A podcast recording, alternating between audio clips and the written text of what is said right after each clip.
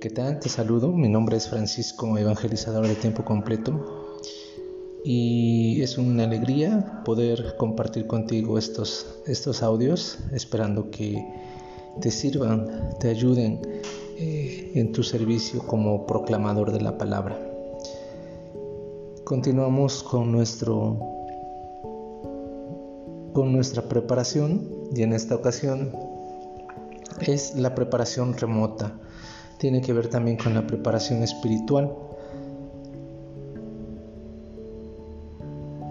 Usted tiene que basar su vida en la palabra de Dios. Y a continuación son algunos puntos, algunas ideas, y algunas recomendaciones que todo proclamador de la palabra eh, debería considerar.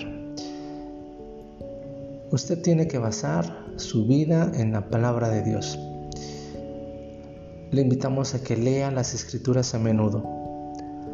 La oración basada en los evangelios y en los salmos le ayudará a hacerse más consciente de su responsabilidad de vivir lo que usted lee y prepararse seriamente a proclamar la palabra de Dios a su gente.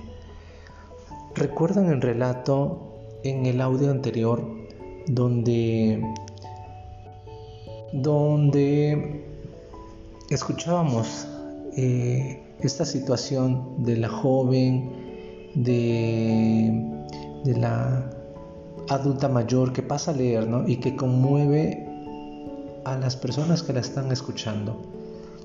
Bien, y la respuesta de, de la persona adulta es que ella conocía al autor de lo que estaba leyendo es precisamente porque la vida de esa persona estaba llena de la lectura de la palabra de Dios, de los salmos, de alguna lectura espiritual. Conocía o conoce de quién se está hablando, por qué se está hablando en esa forma, eh, por qué el salmista expresa dolor, expresa alegría, expresa una acción de gracias. Porque ha leído, ha procurado mantener su vida eh, llena de la lectura espiritual. Es a eso a lo que nos invita. Trate de aprender todo lo que pueda sobre la Biblia de buenas fuentes católicas. Les invitamos a que en su diócesis o en donde estén, si les llegan invitaciones para que ustedes cursen algún taller, eh, tomen algún, algún curso ¿no? de Biblia, de espiritualidad, anímense a tomarlo, es muy importante.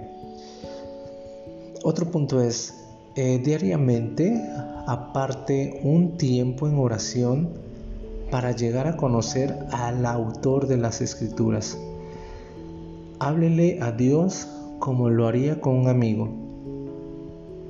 Podemos ocupar las devociones, podemos ocupar el rosario, eh, la coronilla de la misericordia, algunas otras devociones que tengamos personales, todas ellas nos pueden ayudar. Pero aparte de todo eso, apartemos unos momentos, cinco minutos si ustedes gustan, donde permitamos que Dios hable, hacer silencio,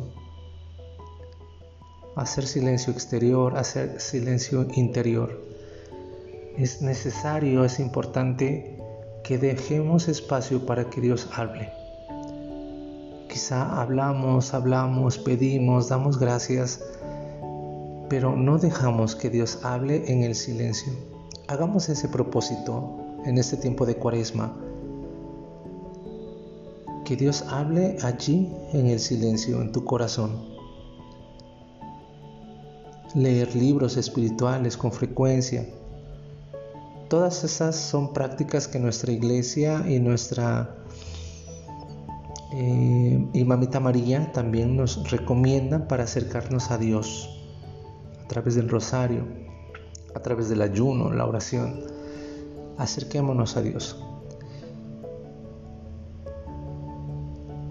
Otro punto es eh, usted debe ser un modelo para otros, aun cuando no esté en el ambón. Recordar que somos cristianos en todo momento, cristianos católicos en todo momento, dentro y fuera del templo. Y lo más importante que ya mencionaba anteriormente, el silencio. Si aspiramos a ser buenos lectores, buenos proclamadores en un mundo ruidoso, debemos ser expertos en el silencio.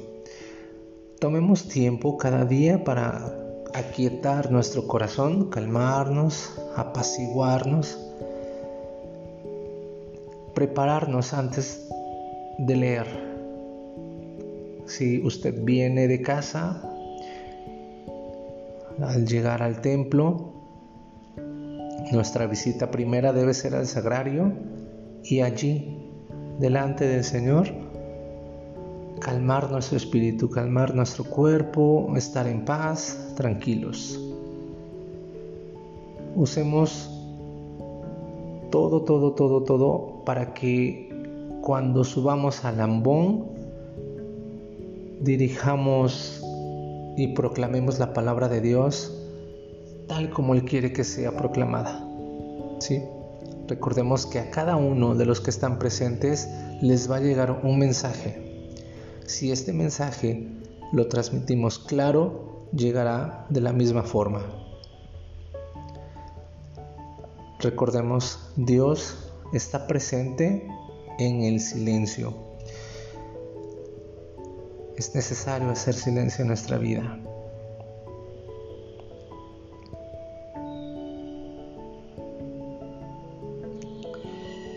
Bien, pues en este tiempo de, cuaresma